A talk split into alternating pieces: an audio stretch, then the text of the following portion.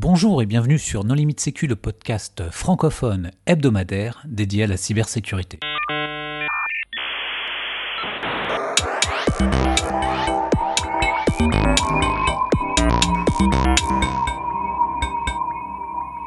Alors aujourd'hui, un épisode sur la JSSI, donc une conférence qui est organisée par une association qui s'appelle l'OCIR.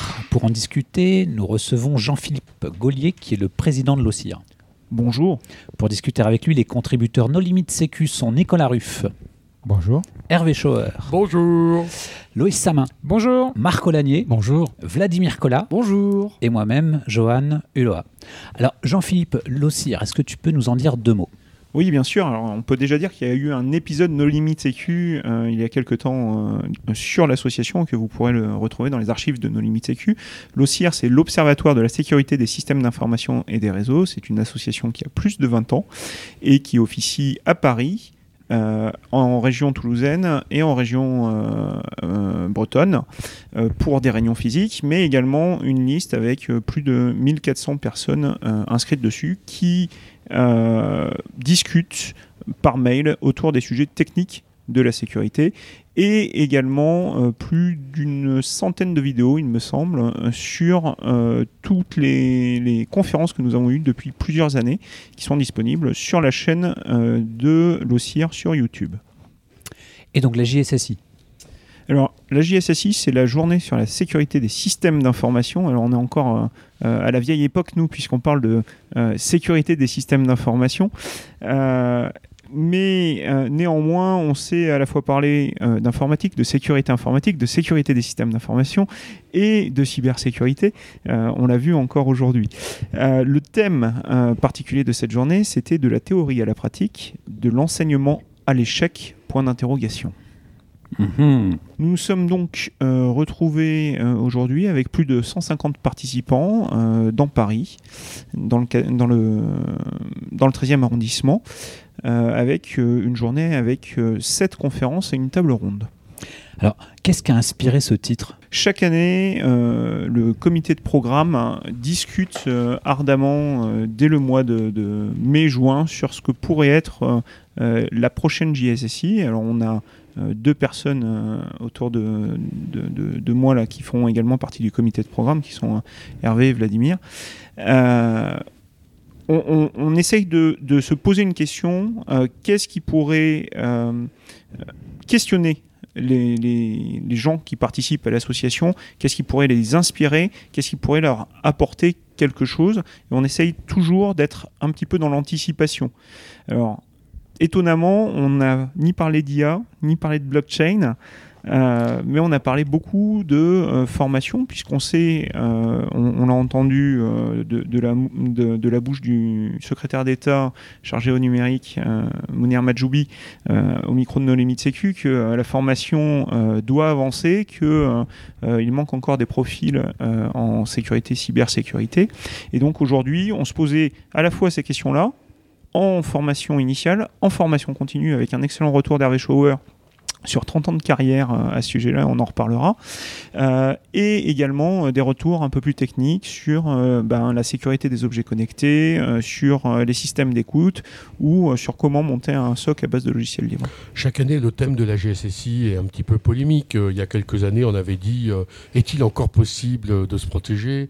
Donc, on essaye toujours de dégager un thème de manière à attirer les propositions de la part des conférenciers. Et ce qui, est, ce qui est bien en plus, c'est que, c'est que la JSSI, il y a toujours des sujets qu'on voit peu. Enfin, par exemple, les- dans les conférences classiques de Sécu, on voit très peu de. Enfin, 8 heures, 9 heures sur la formation, aussi bien continue, euh, initiale. C'est ça qui est assez agréable à chaque fois, la JSSI, quoi. Euh, Aujourd'hui, il est entre autres interdit de parler de GDPR. Sauf que tout le monde l'a fait à un moment. Alors, la première conférence, euh, Nicolas, de, de quoi as-tu parlé Bah, euh, comme euh, plusieurs intervenants, j'ai parlé de moi. Lego. Alors, il se trouve que j'ai parlé de. Alors, on m'avait dit de ne pas parler que de l'échec. On m'avait dit de parler des succès aussi. Et euh, il se trouve que je- j'ai été servi par l'actualité, puisqu'il y a eu un trending topic sur Twitter la semaine dernière, juste avant la conférence sur euh, My Path to InfoSec, où euh, toutes les stars mondiales euh, de la cybersécurité expliquent que pourquoi elles sont arrivées dans la sécurité informatique. Et euh, bah, ce qu'on peut constater, c'est que la, chose principale qui les a drivées, c'est euh, la passion le hasard et éventuellement un petit peu l'illégalité. euh, mais ça, ils s'en vendent pas trop sur Twitter. Euh, donc euh, ça recadre un petit peu le, débat quand on dit oui, bah voilà, on n'a qu'à euh, euh, prendre euh, tous les jeunes et les former à la cybersécurité, comme ça on va résoudre les problèmes de pénurie. Euh, oui, sauf que tous les gens qui font de la cyber aujourd'hui, euh, euh, ou qui en font pendant longtemps, du moins, c'est des gens qui étaient passionnés à la base. Et la passion, ça peut pas forcément euh, S'inculquer. s'inculquer. Voilà, merci. Ça ne se décrète pas. C'est mieux. D'où l'approche assez complémentaire avec Hervé, qui a aussi raconté sa vie, mais euh, qui lui disait en gros, euh, il est très. fa- Enfin, si on a vraiment une pénurie en cybersécurité, ce qui n'est pas forcément le cas, mais bon, on peut discuter là-dessus, euh, on peut aussi euh, faire de la formation continue et recycler des gens qui aujourd'hui s'ennuient euh, en étant développeur Java ou chef de projet. On peut en faire de très bons experts en cybersécurité. Et c'est une piste que le gouvernement américain explore actuellement. hein. Il y a eu des projets au DHS et autres, qui, enfin des annonces dans la presse il y a très peu de temps, où ils ont dit écoutez, on n'arrive pas à recruter, donc on va former les gens en interne. Je préfère reconversion à recyclage. Alors, recyclage, c'est beaucoup plus green. C'est écologique. En, en tout cas, on a pu euh, découvrir euh, de nombreux parcours, dont celui de Nicolas en ouverture, et c'est intéressant puisque euh, c'est pas forcément toujours connu. Euh, et savoir euh, ce qu'il a inspiré euh, également dans ses cours quand il était étudiant et ce qui lui a servi. Et un, un résumé très rapide était bon finalement pas grand chose. C'est pas tout à fait ce que j'ai dit. J'ai dit les fondements théoriques, mathématiques, cryptographiques, etc. restent valables, électroniques. Et euh, par contre, tout ce qui est euh, usage, euh, outils, interface graphique, langage, enfin le dernier langage du jour, c'est-à-dire au-delà de l'assembleur et du C, ça, ça persiste, ça survit rarement plus de 10 ou 15 ans. Moi, je pense que justement, Nicolas, il a démontré à quel point le fait que l'enseignement migre vers les usages et l'utilisation d'outils est, est une erreur, parce que ce dont les gens ont besoin dans leur enseignement initial euh, pour être éduqués, c'est justement de comprendre euh, la conception, les architectures. Ça va des processeurs euh, au réseau en passant par les langages, et c'est ça qui leur restera, qui leur sera utile toute la vie. Par contre, Nicolas, tu n'as pas dit quel, quel était ton chemin, toi, qui t'a amené à la sécurité? Oui, bon, ça, ça n'intéresse pas forcément les gens. c'est- c'est- Mais si, ça nous intéresse, Nicolas. tu sais bien que dans les années 90, Voilà, euh, mais c'est là que je voulais en venir. c'est- Enfin, vas-y. Il n'y a pas, il n'y avait pas d'industrie de la cybersécurité. Euh, je crois que quand euh, la Fédération des professionnels du test d'intrusion euh, s'est créée à la fin des années 90, il y avait quatre sociétés qui faisaient du test d'intrusion en France et qui se se tenaient dans, enfin tout le nombre de pentesters euh, tenait sur une table de bar. Et même en 2005, on a entendu dire que faire de la formation au pentest c'était risqué parce que le pentest devait être réservé à une certaine élite euh, éthique. Donc, euh, dans les années 90, euh, bah, on se formait sur le tas. Moi, j'ai beaucoup appris à la bibliothèque de la Villette, par exemple, qui avait d'excellents ouvrages techniques. Et parce que oui, à l'époque, euh, voilà, on n'avait pas accès à Internet, on n'avait pas tous, les 12 tous les livres en PDF, euh, etc. Ouais, bon. Il y a une autre, y a une autre chose, mais c'est euh, quelque chose qui a beaucoup évolué. En tout cas, moi, je trouve, c'est par rapport à l'enseignement et, et, euh, et les outils euh, accessibles pour apprendre. C'est que quand j'étais plus jeune et que moi j'ai démarré, j'ai forcément commencé par des choses un peu illégales, plutôt on va dire de la petite délinquance. Euh, alors qu'aujourd'hui, il y a énormément d'outils, de tutoriels, de choses comme ça qui permettent d'apprendre, de se monter des VM, de faire des tests en toute légalité et de monter en compétences. Alors que effectivement, dans les années 90, tu étais obligé de, euh, de- d'être à la limite de la légalité, voire de la dépasser légèrement.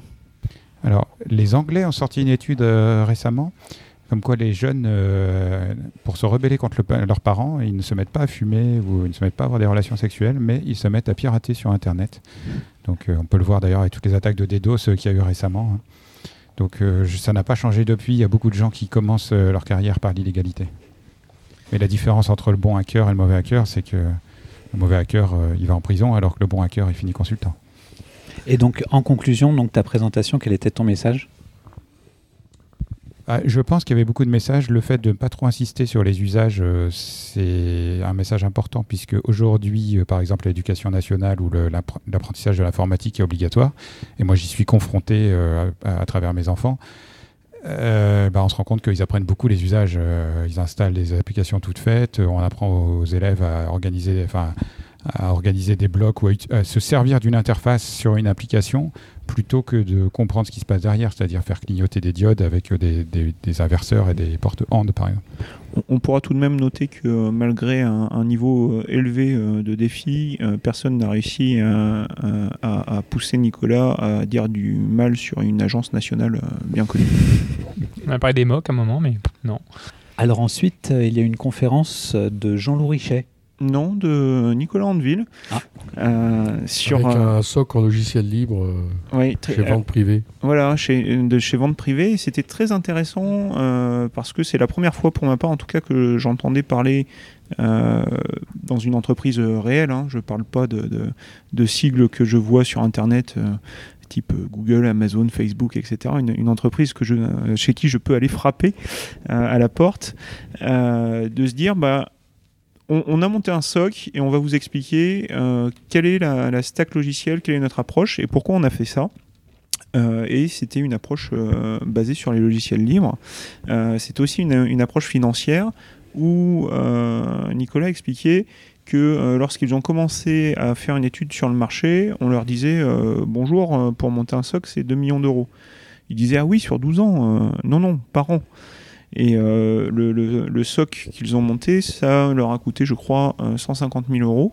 Euh, et tout le reste, ils pouvaient l'investir euh, dans les hommes, dans la connaissance, la compétence et le savoir. Il a aussi parlé pas mal de tout ce qui était stage, montée en compétences, et après embaucher ces stagiaires à, un bon niveau de rémunération pour que euh, ces euh, nouveaux informaticiens ou euh, nouveaux chercheurs, nouveaux analystes aient, le plaisir, et du plaisir à travailler dans la société et rester plusieurs années.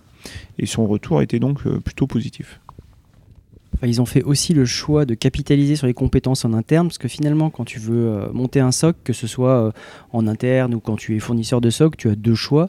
Soit payer des licences d'un logiciel ou d'une solution qui existe, auquel cas tu vas pas vraiment capitaliser, soit monter ta solution sur une couche open source qui est euh, Elasticsearch, enfin ELK, qui est quelque chose de très stable et très maîtrisé, mais là tu dois investir sur du temps homme parce que tu as pas mal de développement à faire autour de ça au final, quand tu, dois faire des études de, rentabilité là-dessus, et la version open source est assez rapidement rentable par rapport aux solutions euh, sous forme de licence. Mais c'est vraiment un choix stratégique de dire voilà, est-ce que je veux juste payer des licences et être tranquille, avoir un support, des compétences quand j'en ai besoin, ou est-ce que je veux vraiment monter une équipe en interne avec euh, des développements de compétences, des développeurs et des gens qui travaillent vraiment sur mon infra? C'est vraiment un choix euh, à faire. Donc eux ont fait le choix de tout développer en interne, enfin de reprendre en interne. Et la bonne nouvelle pour les auditeurs, c'est qu'il a annoncé que euh, bientôt tous les plugins euh, euh, qu'ils utilisent et qu'ils ont créés pour gérer et utiliser SOC au quotidien devraient être mis, ou tout au moins la plupart devraient être mis à disposition sur l'espace de vente privée. je ne sais pas si c'est un Git ou autre chose. Oui, sur le GitHub directement. Mais ce qui est intéressant justement sur les outils qui expliquaient, par exemple, ils ont développé une sorte de bot en interne pour qu'en fait les gens puissent requêter, facilement des demandes pour concrètement savoir quel IP était, quel IP était tagué, etc. Enfin, différentes informations pour automatiser ça. Donc, ils sont aussi en train d'avoir une démarche totalement open source et pas uniquement on prend des produits open source et on s'arrête. C'est juste, bon, on continue un peu la démarche et on aide aussi la communauté. Quoi. Et dans ce domaine-là, il ne faut pas penser que le terme open source est sale et un gage de, non-qualité. Bien au contraire, il y a énormément de gens qui travaillent avec ces outils open source et qui ont des socs très performants. Il y a même des. Euh, bah, no Sécu euh, a fait un enregistrement ainsi qui était passé à l'OCIR. Euh, Sad Kadi qui était venu présenter le logiciel ZHive, qui est un outil de ticketing donc qui est open source, qui s'interconnecte très très bien avec ELK.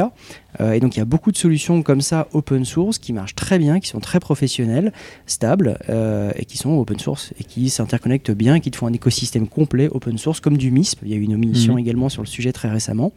Et donc on n'est pas obligé de payer des licences euh, pour monter un SOC. Alors ensuite, donc, euh, cette fois, Jean-Loup Richet. C'est ça.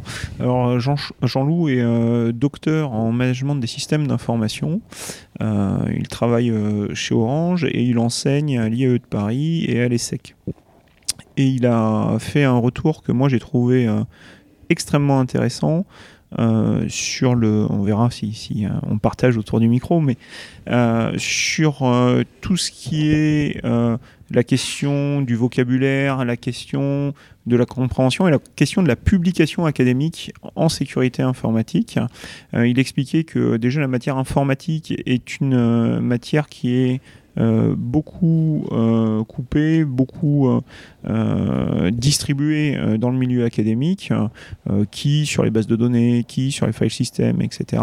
Et que en fait la sécurité informatique était une toute petite partie de ça et qu'il n'y avait donc pas beaucoup de papier qui ressortait de ça et que c'était vraiment une matière encore nouvelle. Euh, et il a fait euh, pas mal de, recherches, euh, que ce soit en, termes de corpus, en, termes de dialectique. et il nous a partagé tout ça et il a essayé de nous expliquer comment ça pouvait évoluer, ce qu'il fallait faire et en quoi ça pouvait aider la reconnaissance à la fois du domaine dans le milieu académique et de dire que eh bien il y a de nombreux livres quand même qui sortent sur la sécurité euh, qui sont pas académiques ou des nombreuses revues, on peut citer MISC entre autres en France, euh, bah, qui prennent de plus en plus de poids euh, parce que ce sont des gens du terrain qui, qui, partagent leur expérience et que parfois cette expérience pourrait être en passe de dépasser l'académique en termes de fraîcheur. Ah, moi, j'ai beaucoup apprécié cette euh, présentation, mais ce que j'en retiens, c'est que la publication académique en sécurité est un échec. Ah clairement, enfin, je veux dire, il a dit c'est un domaine mineur, euh, contrairement. Mainstream, hein, comme ils disent. Oui, et puis qui ne rapporte rien, ça te donne très peu de citations, ça a très peu d'impact. Donc en fait, si tu veux euh, des crédits universitaires, il vaut mieux publier. Euh, c'est ça qui est intéressant, c'est expliquer un peu le concept d'impact que je connaissais pas du tout, en disant que ce que cherchaient souvent les. Donc il y avait surtout quatre gros journaux euh, qui, qui, avaient la main mise un peu sur toutes les publications, et ils disaient que la première chose qu'ils regardaient, c'était l'impact qu'avait ce type de publication, et que la sécurité avait un beaucoup plus faible impact que la médecine. Après, ils mettaient en comparaison en disant qu'il y a peut-être beaucoup plus de personnes en médecine, il y a beaucoup plus de personnes qui lisent qui est un peu, euh, qui est un peu le truc. Euh, Probablement aussi parce que le, le financement des laboratoires de recherche, euh, des, des, des, personnes, des indépendants, etc., n'est pas dans le domaine de la sécurité informatique mm. lié au nombre de publications, du moins pas encore, je ne sais pas si on peut l'espérer ou non. tandis que dans les domaines universitaires classiques, c'est évident que plus une personne publie, plus elle sera recherchée par les universités, par les, par les grands, labos, euh, par les grands labos de recherche, etc. Donc on est sur un modèle économique qui est complètement différent. Et ça, c'était quand même très intéressant de voir à quel point euh, des gens comme, euh, on peut les citer, Elsevier et autres, font et défont la, la, renommée de chercheurs et ne font pas du tout la renommée de chercheurs dans le domaine de la sécurité. En, ce moment, on voit des écoles, par exemple, beaucoup d'écoles d'ingénieurs, on voit de plus en plus l'idée de nombre de publications qui étaient réalisées par les chercheurs de l'école c'était un des vecteurs ou entre guillemets en quoi peut-être la Sécu comme le LSE qui était présenté par Robert après tout à l'heure on parlera mais qui peut peut-être pousser à faire plus de, de, de, vision sur ces sujets euh, de, publication mais c'est vrai que actuellement c'est pas vraiment un truc qu'on voit qu'on voit qui enfin, il a dit même hein, c'était mainstream la vision de Sécu est mainstream par rapport à d'autres quoi qui est plus spécifique. Il y a quand même une remarque très intéressante dans le public par rapport à ça. C'est ce que disait la personne, c'est que euh, l'informatique de manière générale était quand même une science très récente et en plus créée par l'homme et comparer ça à la médecine ou à la physique, euh, physique quantique ou autre. Euh, et la médecine est quand même très très ancienne comparée à l'informatique. Et donc, effectivement, est-ce que la quantité de publications ne serait pas aussi liée au fait que l'informatique est juste jeune? On en reparle dans mille ans et puis on verra. Oui, puis la complexité des systèmes n'est pas les mêmes. C'est-à-dire qu'en physique, tu découvres encore des choses. en informatique, tu fabriques les choses, mais tu découvres rien. Donc, tu es limité dans les. Des vulnes, quand même, non oui, mais pour avoir des vues, il faut d'abord écrire du code. Oui. Donc, euh, tu... découvres les erreurs des autres. Pour, pour tous ceux qui voudraient euh, creuser, alors je sais pas si on peut faire un peu de publicité, euh, tu, tu couperas au montage si c'est pas le cas, mais il y a un, excellent documentaire sur Aaron Swartz sur Netflix que, que j'invite les auditeurs à, consulter pour comprendre un peu les, les problématiques qui peuvent être liées à la publication académique et au fait que le citoyen paye deux fois euh, la création d'une publication. Une fois pour la création, une fois pour la consultation. La recherche en cybersécurité est quand même euh, le parent pauvre de la recherche informatique euh, en France. Alors ensuite, Robert Herra Robert Herra est enseignant-chercheur à l'EPITA, une école parisienne bien connue. et Robert est revenu sur, euh, bah, sur sa carrière, euh, sur les formations qu'il a montées et euh, sur la vision des formations qu'il avait euh, de son point de vue euh, en s'appuyant sur des chiffres hein, communiqués par l'ANSI. Euh, donc les, les chiffres étaient euh, publics et sont publics et tout le monde peut les vérifier. Ah, il y a un an de décalage, il faut bien préciser, parce qu'il y a eu quelques personnes. les qui chiffres sont donc publics, euh, euh, tout le monde peut le vérifier, euh, la fraîcheur des chiffres euh, est ce qu'elle est. Et donc euh, Robert est revenu sur, euh, sur cette euh, question de euh, depuis quand on a des formations en sécurité informatique ou cybersécurité? Alors Il effectivement, s'agit de, de- des formations en, en- en enseignement supérieur, c'est-à-dire de la formation euh, initiale. Oui, tout à fait. Euh, euh, il n'a- pas cité l'exhaustivité, mais c'était pas ce qu'on recherchait, c'était pas ce qu'on voulait. Ce qu'on voulait comprendre, c'était est-ce que euh, la formation initiale aujourd'hui dite cybersécurité euh, est une réussite? Est-ce qu'il y a des points d'amélioration? Ou est-ce qu'on fait fausse route? Et donc la conclusion? Ou les conclusions? On n'a pas eu la conclusion parce qu'il a dit qu'il pouvait pas dire la vérité pour des raisons légales. Et d'ailleurs, il a bien fait puisque la plupart des gens qui citaient étaient dans la salle. Il y, a- en a qui se sont permis de reprendre ces chiffres d'ailleurs. Mais hum, par ce message, il a laissé entendre que c'était un échec, je pense. C'est peut-être euh, mon interprétation personnelle, mais Il a quand même cité quelques euh, véritables euh, succès. On rappelle que l'enseignement de la crypto euh, demande absolument un enseignement euh, initial digne de ce nom et qu'il y a eu quand même quelques enseignements euh, en cybersécurité qui ont rempli un grand rôle. Il a cité aussi euh, le cas de- des enseignements en cours du soir euh, qui ont été un vrai succès et qui ont bien servi la communauté. Voilà, il y a quelques succès. j'ai- noté euh, une chose quand même euh, particulièrement euh, encore plus intéressante dans le, le discours de Robert, c'est que euh, il a souligné que tous les passionnés qu'il avait eus, en tout cas c'est l'impression que j'en ai eu, euh, réussissaient. Et que euh, finalement, quand on se donnait la peine et qu'on en voulait, euh, eh ben on y arrivait. Mais alors, qu'est-ce qui laisserait supposer que c'est un échec? Non, mais je vais être cynique par rapport à ça, mais j'ai l'impression qu'il n'y a pas d'échec. Il y a des études d'ingénieurs, généralistes, les gens sont bons et ceux qui sont passionnés sont encore meilleurs, et puis voilà, c'est tout. Ouais, alors c'est peut-être pas l'épisode puisque là on fait un retour sur la JSSI, mais euh, savoir si les ingénieurs sont bons ou pas, on pourra en reparler. Très bien. Alors, la conférence suivante, Hervé? Moi, je pense que vous devriez faire le compte-rendu euh, de ma conférence. Voilà, on m'avait demandé de faire un retour sur euh, 30 ans de formation continue. Donc, j'ai expliqué comment j'étais venu euh, à ce métier. hein. Donc, comme tous les autres, Robert, Nicolas, etc., j'ai un peu parlé de moi, mais c'était l'objectif du sujet. J'ai sur- j'ai surtout euh, rappelé mes marronniers. Euh, on oublie qu'il est possible de reconvertir euh, des gens vers la cybersécurité, que c'est tout à fait possible et que ça coûte moins cher de les licencier. On a besoin aujourd'hui parfois d'un peu moins, euh, par exemple, d'ingénieurs télécoms. Profitons-en. J'ai aussi rappelé que quand on touche aux informaticiens, le meilleur moyen de les sensibiliser, bah, c'est de les former et pas de les sensibiliser. En leur permettant de progresser, ils comprennent par eux-mêmes les enjeux en matière de cybersécurité. Euh, j'ai expliqué pourquoi les certifications étaient devenues quelque chose dont on ne pouvait plus euh, euh, se passer. J'ai aussi essayé de rappeler des fondamentaux. Lorsque euh, on vous oppose, on vous refuse une formation continue en sécurité, soi-disant qu'elle est trop coûteuse, ben, c'est un peu euh, une fausse raison, puisqu'il y a des mécanismes de financement qui font que c'est de l'argent qui a déjà été cotisé par votre employeur. Mais en plus de ça, euh, ce que ça coûte, c'est votre temps.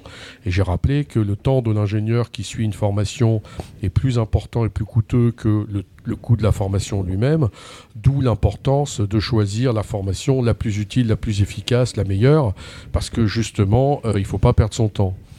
Voilà, j'ai essayé de rappeler c'est quelques fondamentaux et je remercie euh, l'accueil chaleureux du public. Ce qu'on peut noter, c'est que euh, a trouvé euh, un, moyen pour tous les ennemis d'Hervé de, le pousser à mourir, c'est-à-dire qu'il a eu une quinte de tout violente pendant la conférence et j'ai bien cru à un moment devoir demander à quelqu'un de faire du bouche à bouche parce qu'on perdait Hervé. Et l'autre chose, hein, je pense pour nos auditeurs les plus jeunes, pour les encourager, euh, A, dévoilé une partie de son parcours et a dit être passé par un, DUT euh, d'informatique, hein, chose que tout le monde ne sait peut-être pas.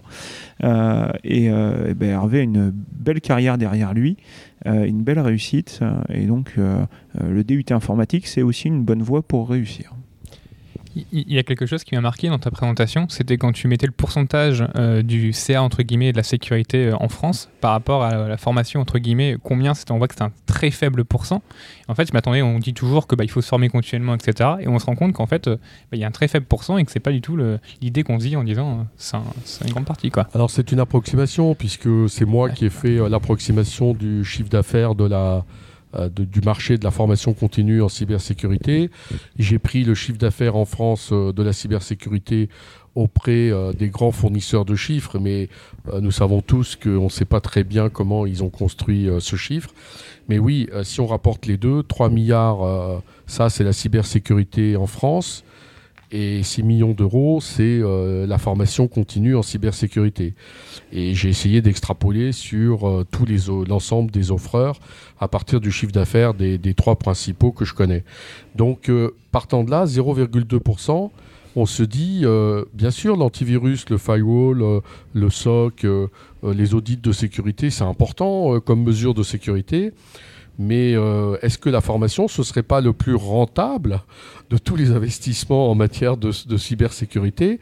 Parce que pour 0,2% des dépenses, je pense que des gens bien formés qui réagissent euh, correctement et qui configurent euh, correctement, ça apporte beaucoup plus que 0,2% de la cyber. Enfin, 3, milliards, je suis curieux de savoir comment les, les, entreprises qui annoncent ces chiffres les font, parce que moi qui ai audité et accompagné un certain nombre d'entreprises. Euh, je n'arrive pas à ces chiffres-là et j'en suis bien loin. Alors CXP, IDC, Gartner.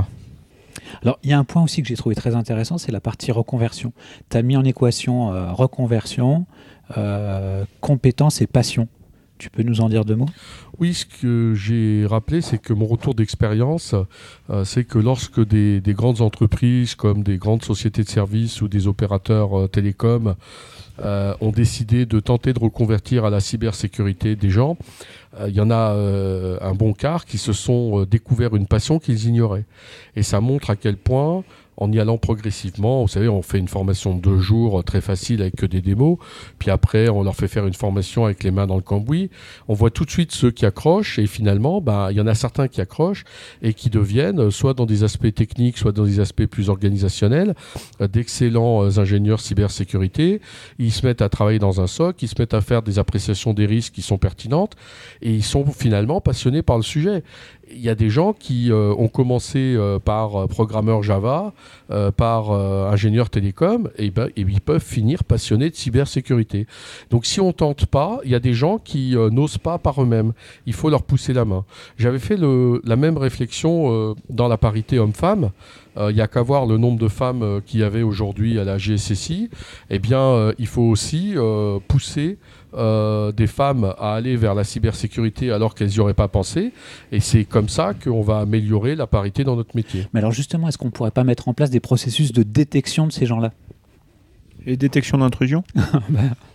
Non, de détection de ceux qui euh, sont passionnés pour la cybersécurité et qui s'ignorent. La seule solution, c'est de, faire le test, d'avoir euh, euh, la capacité à faire l'investissement, de faire le test.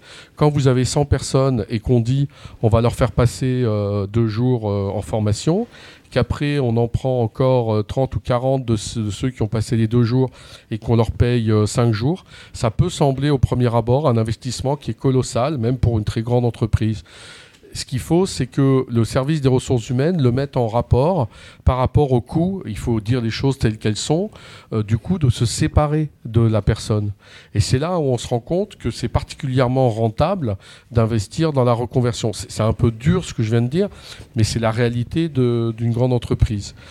Et, bon, euh, moi, je, voilà, j'ai vu que ça marchait. Alors, N'oubliez pas, j'ai dit que ça marchait pour un quart.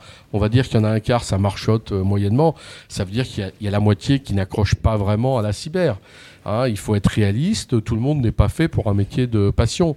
Mais il y a plein d'autres possibilités d'évolution dans l'entreprise. Je, alors je reviens, on s'est fait penser à ce que disait Robert Herrera, donc c'est juste, juste avant, mais il y a un truc qui était intéressant, il disait que la cybersécurité c'était un énorme buzz, et que, enfin, énorme buzz, c'est quelque chose dont on parlait beaucoup, il fallait beaucoup de personnes, mais qu'il voyait de plus en plus de gens qui mettaient sur l'IA, euh, le machine learning, etc.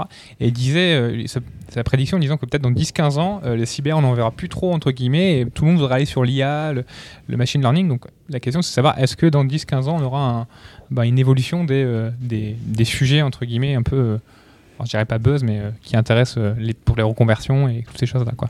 Moi, j'ai vécu euh, la passion pour l'IA à l'époque des systèmes experts, parce qu'on gagnait beaucoup d'argent. Vous n'avez pas connu l'époque du Minitel, où les 3615 se faisaient concurrence entre eux. Et pour ça, il fallait avoir des logiciels automatiques qui allaient voler les clients aux autres serveurs Minitel. Et sur chaque serveur Minitel, il fallait un logiciel de détection des logiciels d'attaque qui cherchaient à faire partir les clients connectés. Et donc pour ça, il fallait mettre dans un environnement virtuel les logiciels d'attaque pour que eux continuent à payer euh, le 3615. Voilà, nous sommes en 85, en 86, en 87, en 88, et il y a eu, euh, enfin tous euh, tous les étudiants de DEA à l'époque, c'était, ça s'appelait DEA d'intelligence artificielle, étaient recrutés par les fabricants de serveurs Minitel. Donc c'est un éternel recommencement. Et il y aura toujours plein de domaines différents de l'informatique qui seront en concurrence entre eux. Mais c'est pas des chatbots sur le Minitel Rose aussi, ces étudiants en intelligence artificielle? Alors ensuite, euh, une table ronde? Alors s'en est suivi effectivement une, une, table ronde et on va peut-être pouvoir laisser euh, Marc nous exposer euh, le sujet, les enjeux de la table ronde, puisque c'est lui qui l'a animé. terrorisé d'ailleurs, faire ce genre d'exercice. elle devait initialement, cette table ronde, partir du principe que tous les autres avaient parlé. Trois intervenants sur la table ronde parmi les quatre étaient, avaient déjà donné leur, leur, leur version des faits. Euh, et le but était de parler peut-être des prospectives de développement et surtout de donner une image d'ensemble de ce qui s'était donné, de ce qui s'était dit. Euh, la formation en cybersécurité, c'est un, euh, c'est une histoire qui s'est déroulée en trois phases une première phase de passionnés euh, qui n'avaient pas de formation particulièrement euh, universitaire euh, ou académique de façon générale. Ensuite, une normalisation du système avec, avec ses différents aspects, l'arrivée des, grands cursus de formation reconnus, le couronnement avec les, labellisations de l'ANSI, puisqu'était présent sur cette table ronde euh, Monsieur Chour qui a eu le temps de décrire en gros ce que faisaient ce, qu'avaient euh, les, grandes actions de gouvernement dans ce domaine-là, qui consiste d'une part à faire le fameux MOOC ANSI dont tout le monde a parlé et, critiqué parfois, euh, mais essentiellement, euh, essentiellement cette labellisation. Euh, cette labellisation qui servait dans un premier temps à dresser un inventaire de ce qui existait que former, euh, c'est une chose, euh, bien former, c'est autre chose. Et tout le monde sait très bien que dans ce domaine-là, un peu comme dans les sociétés de, de pen testing, on trouve euh, absolument tout à boire et à manger. Euh, effectivement, le, sujet qu'Hervé euh, vient de soulever n'a pas été abordé. C'est la notion de parité et d'avenir de la parité dans la formation.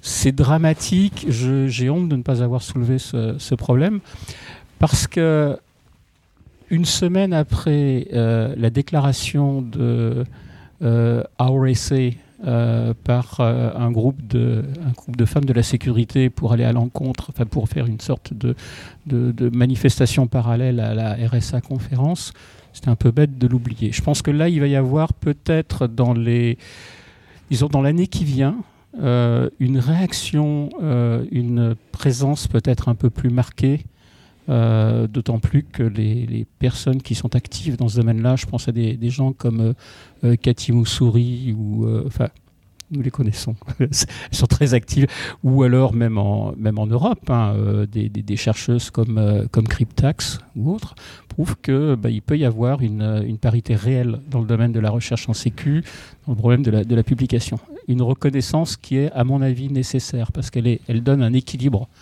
que ne peut pas, que ne peut pas conserver la masculinisation de la profession telle qu'elle est actuellement. Un, des aspects abordés pendant la table ronde par Jean-Pierre Rosenthal d'Orange, c'est la partie de reconversion. puisqu'il s'est occupé d'un programme de, reconversion en, pouvant aborder euh, les, enjeux des formations, c'est-à-dire que pour monter un programme de formation, il a fallu déjà regarder ce qui existait, savoir si on pouvait prendre quelque chose ou s'il fallait le créer de toutes pièces. Euh, il s'est ému, euh, entre autres, que par exemple, lorsque l'on veut devenir un opérateur de cloud et pas un utilisateur de cloud, aujourd'hui, il n'y a pas de formation qui existe euh, pour cela. On a eu un débat avec Vladimir euh, sur la question. Euh, pour illustrer, c'est par exemple essayer de trouver aujourd'hui une formation de A à Z qui vous dit comment faire de la virtualisation, comment gérer du système et surtout comment faire de l'automatisation au quotidien avec Ansible, Puppet, Chef ou ce que vous voulez tout en ajoutant toute la question de la sécurité, et on en a parlé il n'y a pas très longtemps avec Spectre, et, Meldon euh, s'assurer que euh, toute votre stack est sécurisée. Ben ça aujourd'hui, euh, il n'y a pas de formation disponible sur étagère à la connaissance de l'intervenant, et ça n'a pas été contredit dans la salle, qui permettent d'avancer sur ça. Donc il y a des choses en formation, mais tout n'existe pas aujourd'hui, et la reconversion bah, permet effectivement d'amener des gens à changer de métier, mais tout n'est pas encore prêt disponible. Ouais, les formations à la sécurité du cloud s'adressent aux clients, aux consommateurs de cloud et pas aux offreurs et aux concepteurs d'infrastructures de, cloud. C'est un peu un faux débat parce que c'est comme les gens qui demandent 10 euh, ans d'expérience en Node.js euh, pour un recrutement alors que ça a été créé l'année dernière. Euh, là, euh, je veux dire, il y a le cloud, il est en train de se construire en même temps qu'on avance, et tu cherches des gens qui ont déjà, qui sont des vétérans de l'industrie. Le cloud, c'est PDP 1960, donc je pense que. Ah bah si tu veux des formateurs PDP, tu en trouveras. Je on, pense, a, on, a, un peu de recul, au, moins sur tous les concepts et tout ce qu'on peut mettre en place en sécurité, puisque les concepts, eux, ne changent pas. Non, mais les concepts du cloud, ils sont basiques. Par contre, l'implémentation, si tu, ce que tu veux, j'ai l'impression, c'est plutôt des formations de type euh, SDN, OpenStack, etc. Et là, sur des trucs euh, qui n'existaient pas il y a un an, euh, tu vas avoir du mal à trouver des formations. Les gens n'ont même pas fini de les construire. Comment veux-tu qu'ils expliquent comment ça marche? Oui, mais c'est un peu le cas de tous les buzzwords. Ce qui on pourrait dire la même chose à propos de l'IoT. Nous avons fait un épisode No Limit Sécu sur OpenStack. J'invite les auditeurs à s'y rapporter. Merci Hervé. Alors ensuite, Lenny Bueno, de Digital Security a fait une présentation démonstration, d'ailleurs plusieurs démonstrations. Oui, tout à fait. Euh, lors de l'exécution du programme, euh, l'écriture du programme, Hervé a fait remarquer au comité de programme qu'il euh, y avait un aspect qu'on n'avait pas du tout abordé dans ce programme, en tout cas où personne ne s'était positionné, et c'est l'aspect sécurité de l'IoT, et de savoir si de bout en bout, finalement, puisque l'IoT est, une chaîne et pas simplement un capteur ou un actionneur, euh, euh, on pouvait avoir un retour d'expérience. Et, euh, Non mais attends, dans une conf aujourd'hui où on parle pas de RGPD, il fallait quand même parler d'insécurité des IoT. Ah oui, surtout qu'il n'y a pas eu un mot sur la blockchain non plus. Non, non plus, non plus. Oui, mais la blockchain, on a déjà traité à la GSSI. Et donc, euh, euh, Lenny et Digital Security ont un certain recul sur les objets connectés et euh, il est venu euh, faire un, un, état des lieux sur quelles sont les vulnérabilités les plus courantes que l'on peut trouver dans les objets connectés, dans la chaîne des objets connectés, et, à proposer quelques rémédiations. Euh, en rappelant que euh, l'objet connecté, alors le capteur ou l'actionneur pour le coup, euh, parfois c'est quelque chose qui coûte quelques centimes ou quelques euros, et que de se dire si la solution c'est de rajouter une puce cryptographique à 10 balles, ça va peut-être pas le faire. Et là, je pense que Marc est bien parlé pour en placer. Non, mais pas seulement, pour en parler. Pas seulement, je crois que sa, sa, première démonstration sur le, sur le cadenas euh, sur le cadenas parlé par elle-même, euh, c'est pas une histoire de rajouter quelques centimes avec une puce de crypto, c'est de rajouter quelques centimes dans la fabrication d'un bloc métal. C'est quelque chose, ce sont des choses parfois qui sont beaucoup plus triviales que ça et qui, qui, qui montrent à quel point euh, les développements des, des IoT grand public notamment, principalement, c'est un problème quasi. c'est, le, le, glucomètre, c'était pas tout à fait grand public. Hein. Pardon le? Le glucomètre Le glucomètre, oui. dans sa démonstration. hein. ça appartient, ça appartient à une autre catégorie. Ça appartient les objets aux connectés objets connectés médicaux euh, qui n'ont jamais été, euh, qui, qui, pendant longtemps, bah, euh, un peu comme les, les cartes de crédit, les cartes à puce, etc., étaient considérés comme de toute façon inviolables par définition et par construction. Il ne fallait pas en parler. Euh, non, là, il a, montré comment euh, violer un, cadenas, un cadenas connecté. Euh, l'un des l'un POC était purement mécanique et refaire, reconcevoir un cadenas relevait plus du génie mécanique, de l'ingénierie que de que d'un truc. Et, et c'est La, il la a démonstration parfaitement- la, la plus visuelle, c'est la prise du contrôle du le- drone. du petit drone. Absolument. Voilà, alors évidemment c'est un drone grand public, hein, je rassure tout le monde, hein, c'est pas un drone militaire, mais euh, c'était rigolo de prendre le contrôle d'un drone euh, à la place de son propriétaire. au même titre que la facilité d'accès euh, euh, du, du- la, facilité d'accès au, au processeur d'une caméra, d'une euh, d'une webcam. Quoi. En fait, il a parfaitement démontré en trois, euh, en trois démos euh, rapidement euh, effectuées que la, la complexité de la sécurité de l'IoT ne relevait pas d'une seule discipline. C'était son principal problème. C'est- quoi? C'est de la méca, c'est du firmware, c'est de la sur des télécoms, c'est Il a aussi Whatever. montré toutes les vulnérabilités du côté cloud, puisque Absolument. tous ces objets connectés reposent sur des, des clouds. Et toutes les démonstrations ont été faites en live, hein, ce qui En est, direct. euh, Ouais, sans euh, cafouillage. sans cafouillage, ce qui est Sans encore euh, trop Un rare. gage de grande préparation. et c'était sa première présentation, il stressait. Donc comme quoi, on n'a pas vu. Bien réalisé tout ça. Et la Alors, dernière euh, présentation, euh, bah, c'était à Harry Kokos euh, de EY qui euh, nous a partagé euh, quelques retours euh, d'expérience, à la fois euh, d'expérience propre et, et d'expérience de presse hein, sur tout ce qui est euh, euh, micro et captation cachée, euh, espionnage si je puis dire. Euh, Oui, et, C'était euh, une conf euh, sur l'espionnage. et, et comment essayer euh, d'y remé- Voilà. remédier. C'était Contre-espionnage. reportage d'Arte. Alors, euh, il faut peut-être préciser que Harry euh, travaille à Genève et que les Suisses sont extrêmement concernés par la confidentialité de leur communication. Donc c'est peut-être ce qui lui a donné l'occasion de s'intéresser au sujet. C'est plutôt les banques, entre guillemets, qui s'occupent de ça ou c'est plutôt gouvernemental? Non, non, non, c'est gouvernemental puisque les. Je savais pas qu'il y avait des choses à cacher à Genève. La vente des systèmes de chiffrement iraniens, par exemple. Grande renommée, n'est-ce pas Mais euh, non, c'était c'était un c'était un- une présentation euh, vraiment paranoïaque. Quoi. On ressortait de la salle, on avait peur. on ne peut pas échapper euh, à quelqu'un qui souhaite euh, qui souhaite vous écouter. C'est la faut phrase quand même du début en disant bon ben il y aura toujours un moyen de vous écouter si besoin, mais qu'est-ce qu'on peut faire pour ralentir et que ça coûte cher et que voilà, c'était toute l'idée. Pour terminer dans la bonne humeur, moi je vous recommande de regarder la vidéo qu'il a citée, qui a été présentée, je crois, une Black Hat, mais de toute façon ce sera sur les slides qui seront publiés sur le site de l'OCIR. Une vidéo qui, euh, donc une présentation qui explique euh, une opération de la CIA euh, en Italie, un peu foireuse, et, euh, et donc les Italiens sont réussi à remonter sur toute l'équipe et à identifier tous les intervenants américains qui ont en fait kidnappé un imam euh, dans une rue. Et, euh, et la vidéo est vraiment rigolote parce qu'ils ont fait erreur sur erreur, ils utilisaient des paquets de chips comme cache de Faraday alors que ça marche pas. Ils, ont, ils sont enregistrés dans les hôtels avec leurs vrais noms. Enfin, que des trucs comme ça. C'était des Dupont et Dupont et, et la vidéo est vraiment très très bonne. L'autre vidéo qu'il a mentionnée et qui est euh, accessible également pour le public, euh, c'est euh, comment le MIT capte des ondes à travers la fenêtre via réflexion sur un paquet de chips. Donc euh, on vous engage euh, Des ondes sonores, des ondes sonores Des ondes via la vibration des surfaces. Voilà, euh, on vous engage vraiment à aller voir. C'est très très bon pour la culture et ça vous aidera à jeter vos paquets de chips à la poubelle et pas les laisser traîner dans le salon. Moi, j'ai trouvé aussi euh, quelque- un exemple, euh, parce que les vidéos, évidemment, en podcast, ça passe pas très bien.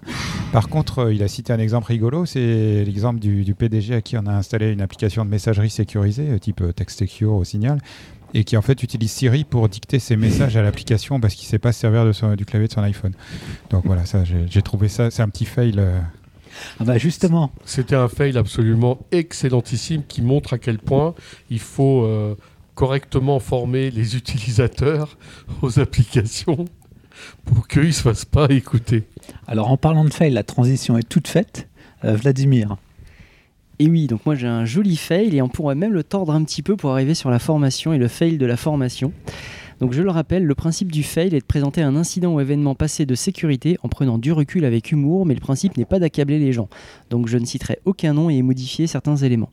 Donc un client qui doit se faire auditer PCI DSS nous demande de pré-auditer son site servant à acheter des choses, donc vous comprendrez, euh, qui manipule des numéros de carte bancaire. La plateforme est celle de production, euh, donc le périmètre était simple, un seul frontal web coupé du trafic des clients et les services web associés, mais pas les serveurs applicatifs derrière et pas les bases de données. Donc euh, au bout de deux jours et demi, on avait le contrôle du frontal web, c'est-à-dire qu'on pouvait y exécuter du code. Pour des raisons de commodité, quand on en arrive à ça, on demande finalement un accès SSH au client, ça va plus vite et ça nous permet de gagner du temps. Euh, de là, nous avons identifié deux connexions, enfin des connexions sortantes vers deux services web. Nous auditons le premier service web, rien, infra, chiffrement, signature, identification, application logique, rien de rien, tout est bon. Le second, hébergé sur une IP en Europe de l'Est, assez surprenant, développé en PHP, et là c'est le festival.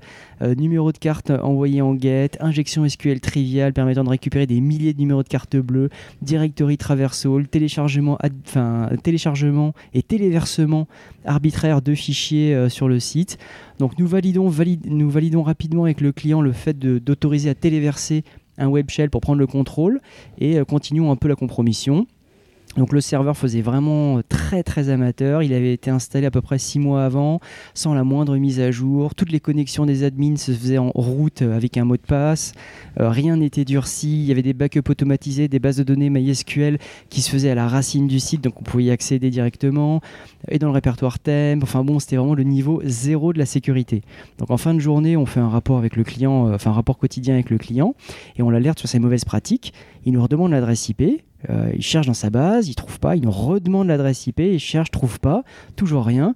Donc là, il appelle un interlocuteur euh, côté métier, on lui donne l'adresse IP, il recherche, toujours rien, il n'identifie pas l'adresse IP euh, vis-à-vis des services web. Nous, on commence à avoir un pressentiment, une intuition, mais le genre d'intuition auquel on ne croit pas vraiment. et donc, on se propose d'aller regarder directement dans le code source de l'application du serveur web et deviner, essayer de deviner. C'était le serveur était compromis depuis des années. C'est ça. alors c'est exactement ça. En fait, c'est euh, le serveur, euh, enfin le site avait été piraté et modifié. Chaque paiement, à chaque paiement, le numéro de carte bleue était envoyé directement à ce serveur, euh, qui était celui des pirates. Donc directement réunion de crise à 19h, enfin déclenchement de crise. Et a priori, on a regardé, on a un petit peu investigué. Les pirates n'avaient pas récupéré les numéros de carte, pas encore. Donc nous avons pu euh, supprimer la porte dérobée euh, qui exfiltrait le numéro de carte bleue, modifier les numéros de carte bleue dans la base de données pour les rendre faux. On a effacé tout ça de façon sécurisée, tous les backups. On a nettoyé le swap, la RAM, etc. Et ensuite, on a demandé au client de lancer une enquête euh, sur la, sur la compromission pour voir d'où ça venait. Et voilà, donc fail pour le client, mais surtout gros fail pour les attaquants, parce que je pense que c'est un problème de formation des attaquants qui n'étaient pas suffisamment formés à la sécurité euh, de leur serveur. C'est vrai qu'il n'y a pas assez de formation euh, héberger son CNC de manière sécurisée. Peut-être, Jean-Philippe, pour conclure, la JSSI l'année prochaine, si on en fait la publicité, est-ce qu'il y aura assez de place Alors, comme, comme, on me dit souvent, on n'aura pas de problème de riche. Donc, euh, si, euh, si on a 3, 400, 500, 1000, 1800 inscriptions, bon, on ira à Rennes.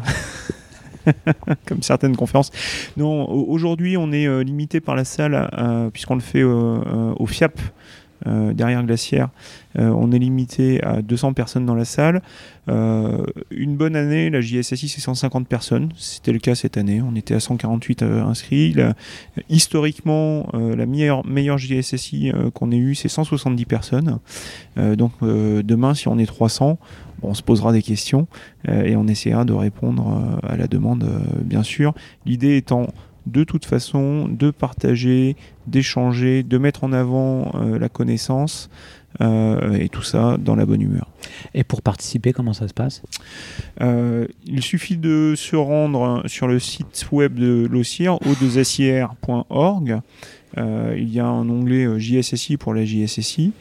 Euh, et euh, tout est indiqué pour le programme et les moyens de paiement. Il y a un CFP qui est produit vers le mois d'octobre-novembre euh, pour un, appel à communication pour proposer des conférences qui sont ensuite étudiées. Et le site va on espère bientôt changer, se relooker. Euh, et, Oh, que, euh, et que ce sera euh, donc euh, encore plus facile euh, pour, euh, pour les usagers euh, de l'utiliser. Et euh, l'autre moyen, c'est de s'inscrire sur la, la liste euh, de discussion euh, sec at euh, où euh, toutes les annonces euh, sont faites euh, à propos de la JSSI ou euh, des journées euh, sur Paris, euh, sur euh, Rennes et sur Toulouse. Et les afterwork, ils vont reprendre un jour ou pas Et les afterwork quand qui même. devraient reprendre puisque nous avons trouvé un bar. Il ne Ah. reste plus qu'à trouver des intervenants. Donc si vous avez des choses intéressantes à partager, euh, une pe- un petit retour euh, d'une demi-heure, euh, n'hésitez pas à vous faire connaître euh, et euh, on, on organisera euh, cela euh, autour d'une bière et d'un petit sandwich. Parfait. Eh bien, chers auditeurs, nous espérons que cet épisode vous aura intéressé. Nous vous donnons rendez-vous la semaine prochaine pour un nouveau podcast. Au revoir. Au revoir.